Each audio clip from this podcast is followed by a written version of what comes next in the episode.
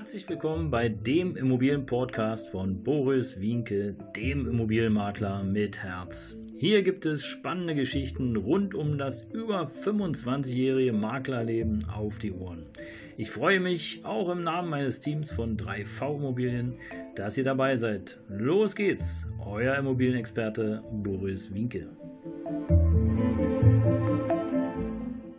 Ja, Servus und Hallo hier zum Immobilienpodcast von Boris Wienke, dem Immobilienberater mit Herz.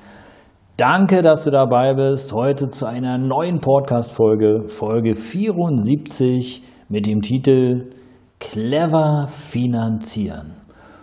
Und mein Lieber, meine Lieben, ihr könnt euch vorstellen, dass ich in den 25 Jahren schon einiges erlebt habe. Vielleicht habt ihr auch den einen oder anderen Podcast, die eine oder andere Podcast-Folge von mir bereits gehört oder auch ein Video gesehen. Und es gibt äh, eine Sache, die mir Tatsache äh, ja, am Herzen liegt. Und das Thema ist sozusagen die Finanzierung von Immobilien. Und gerade in der heutigen Zeit, eine besondere Zeit, wie ihr wisst, wir, wir sind gerade im Jahr 2021. Die Pandemie hat uns voll im Griff oder das, was sozusagen daraus gemacht wird. Und wir haben alle so unsere Päckchen zu tragen. Der eine mehr, der andere weniger. Aber ähm, clever finanzieren bedeutet tatsächlich im Immobilienbereich, das ist ja hier der Fokus, auf den ich sozusagen diesen Immobilienpodcast auch ausgelegt habe. Clever finanzieren bedeutet im Grunde genommen, achte darauf, wer sich ewig bindet. Und äh, ich habe damals tatsächlich einen Fehler in meiner Immobilienkarriere gemacht. Äh, da habe ich überhaupt nicht drüber nachgedacht, weil ich so in meiner Euphorie und Emotion war, dass ähm, das völlig egal war in dem Moment. Ich wollte eigentlich nur die Immobilie kaufen, egal was geht. Und äh, zu der damaligen Zeit war das gerade im Immobilienbereich, in der Immobilienfinanzierung so, äh, bist du selbstständig, es ist immer ein bisschen eine besondere Herausforderung, eine Finanzierung zu bekommen. Es gab natürlich auch mal Zeiten, wo die Kredite einfach so rausgeballert worden sind, okay. Aber im Grunde genommen ist es so, ist ja auch in Ordnung, das Finanzierungsinstitut, egal ob es eine Bank, eine Versicherung oder wer auch immer ist, muss sich ja irgendwie wo absichern. Und äh, ich kann es auch verstehen, dass äh, es eine Art Mindestkredite gibt, die eben äh, irgendwie vergeben werden. Und damals war das Tatsache so, dass man gesagt hat, okay, also ein Kredit für eine Immobilie macht erst ab 50.000 Euro Spaß. So.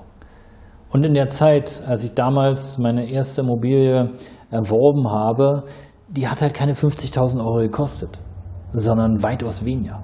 Ich lag, glaube ich, bei 30.000, 29.000. Und das Problem war nicht nur, dass äh, die 50.000 nicht erreicht waren, sondern das zweite Problem war, dass es eine Gewerbeimmobilie war.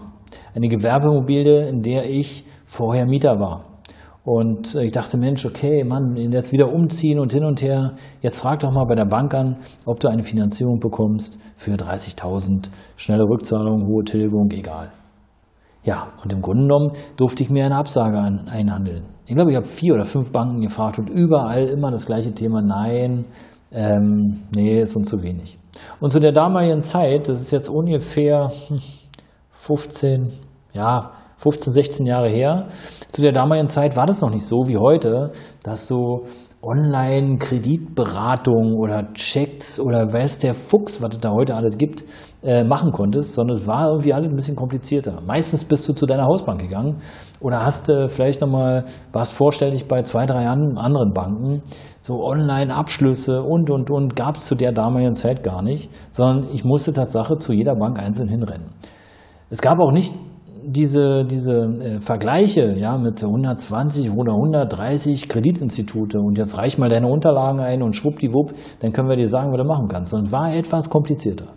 Und ich handelte mir also nach der vierten oder fünften Bank eine Absage ein. Und ähm, ja, nun dürft ihr wissen, die Immobilie, die ich damals sozusagen mietete, das war eine Immobilie, die war in der Zwangsverwaltung. Und ich hatte gerade kurz vorher, also ein Dreivierteljahr vorher, äh, hatte ich auch schon mal eine Gewerbeimmobilie, die in der Zwangsverwaltung war, ähm, ja, genutzt. Und das Haus ist versteigert worden. Und mit der Versteigerung hatte ich dann Tatsache auch die Kündigung auf dem Tisch. Und ähm, ja, sollte eine Miete zahlen, die war ungefähr viermal so hoch, Also aus 800 Euro sind ähm, ja, 2400 Euro sollten da werden und dann könnt ihr euch vorstellen, naja, also 800 Euro zu 2400 Euro ist ja nun wirklich keine Option. Ja, und das, das Objekt, weiß ich noch wie heute, war damals in der Fechnerstraße, in der Nähe von der Blissestraße, ist ja keine Option. Ja, wenn es jetzt Kudamm gewesen wäre oder wenn es jetzt, weiß ich, Schlossstraße, also irgendeine Superstraße, okay, kann ich verstehen, aber es war eher B-Lage und ähm, die, ich glaube, es waren 80 Quadrat oder 70 Quadratmeter knapp mit einem Keller, der auch noch nass war, also feucht war. Und da wollten sie 2400 Euro von mir. Also ich glaube, das war eher so eine Abwehrmiete, damit sie mich da irgendwie rausbekommen und ich verschwinde. Äh, Habe ich auch gemacht und bin äh, gleich um die Ecke, damals in die Gasteiner Straße gezogen und nun stand dasselbe Thema wieder an. Nur, dass es äh, in dem Objekt, wo ich da Mieter war, das war ein Teileigentum. Also ich konnte das sozusagen selbst erwerben. Und ähm, ja, also ich weiß noch wie heute, ich glaube vier, fünf Banken habe ich angefragt, die Werbe gab es nicht. Äh, eine Bank hat gesagt, ja, ja, wir finanzieren Ihnen das, Herr Wienke, kein Thema mit einer hundertprozentigen Besicherung. Und da hängst du gedacht, 100% Besicherung. Und habe nochmal nachgefragt, weil ich es überhaupt nicht verstanden habe. Was wollte der jetzt von mir? Also, ihr gebt mir den Kredit, es waren 30.000 Euro, ihr gebt mir die 30.000 Euro, aber ich muss euch 30.000 Euro Sicherheiten geben. Ja, ja, und dafür gibt es noch einen schönen Zinssatz noch von, äh, ja. Und dann dachte ich, na, ist das für ein Unsinn? Dann habe ich ja nicht nur 30 plus 30, das heißt ja, ich habe ja im Grunde genommen äh, 60.000 Euro gebunden. Nee. Und habe noch einen Kredit. Nee, macht ja keinen Sinn.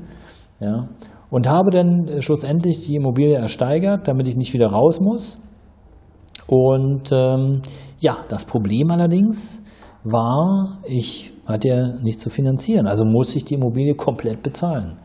Und komplette Bezahlung, und das ist der Tipp des Tages hier in der Folge 74, die komplette Bezahlung einer Immobilie ist im Grunde genommen eine schöne, löbliche Idee, aber nicht clever. Weil du hast dann, oder ich hatte damals 30.000 Euro gebunden und äh, war natürlich nicht mehr ganz so flexibel. Ja, alles Geld war da drin und ähm, ja, mit der Wohnungsvermietung verdient man natürlich Geld, aber jetzt auch nicht so schnell, dass du eben in, in äh, drei, vier Minuten wieder 30.000 Euro zusammen hast. Also es war schon, wenn du so willst, mein komplett Erspartes. Und problematisch wurde es aber erst dann, als ich selber sozusagen in Schwierigkeiten gekommen bin, weil ich ähm, ja, weniger Aufträge hatte plötzlich, irgendwann im Laufe der Zeit und äh, die Vermietung nicht mehr so lukrativ war, weil es da auch andere Themen gab, aber das ist jetzt egal. Und äh, so war mein ganzes Geld in der Immobilie gebunden. Und das ist schwierig. Und wenn du sowieso schon äh, eine Gewerbeimmobilie hast, die ja in der Preiskategorie lag, wie ich sie damals gekauft habe, dann kriegst du natürlich auch keine Hypothek drauf weil die Hypothek wäre nochmal unter 50.000 Euro gewesen, weil das Objekt im Grunde genommen nicht so viel wert war. Ja.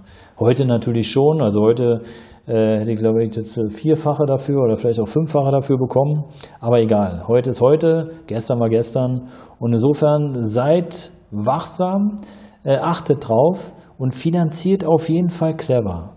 So clever, dass ihr immer eure Liquidität bewahrt und niemals zu viel Geld gebunden habt in der Immobilie. Sollte es mal schwierig werden, egal ob es jetzt das Thema so wie gerade aktuell ist in der Pandemie oder ähm, ob es äh, beispielsweise auch eine Trennung oder äh, der Verlust äh, einer Partnerschaft oder von Kindern ist oder wie auch immer oder vielleicht auch die Kündigung vom Arbeitsplatz, ist es auf jeden Fall wichtig, liquide zu bleiben und möglichst wenig Geld in der Immobilie gebunden zu haben. Ja, ihr Lieben, das war der Immobilienpodcast für heute.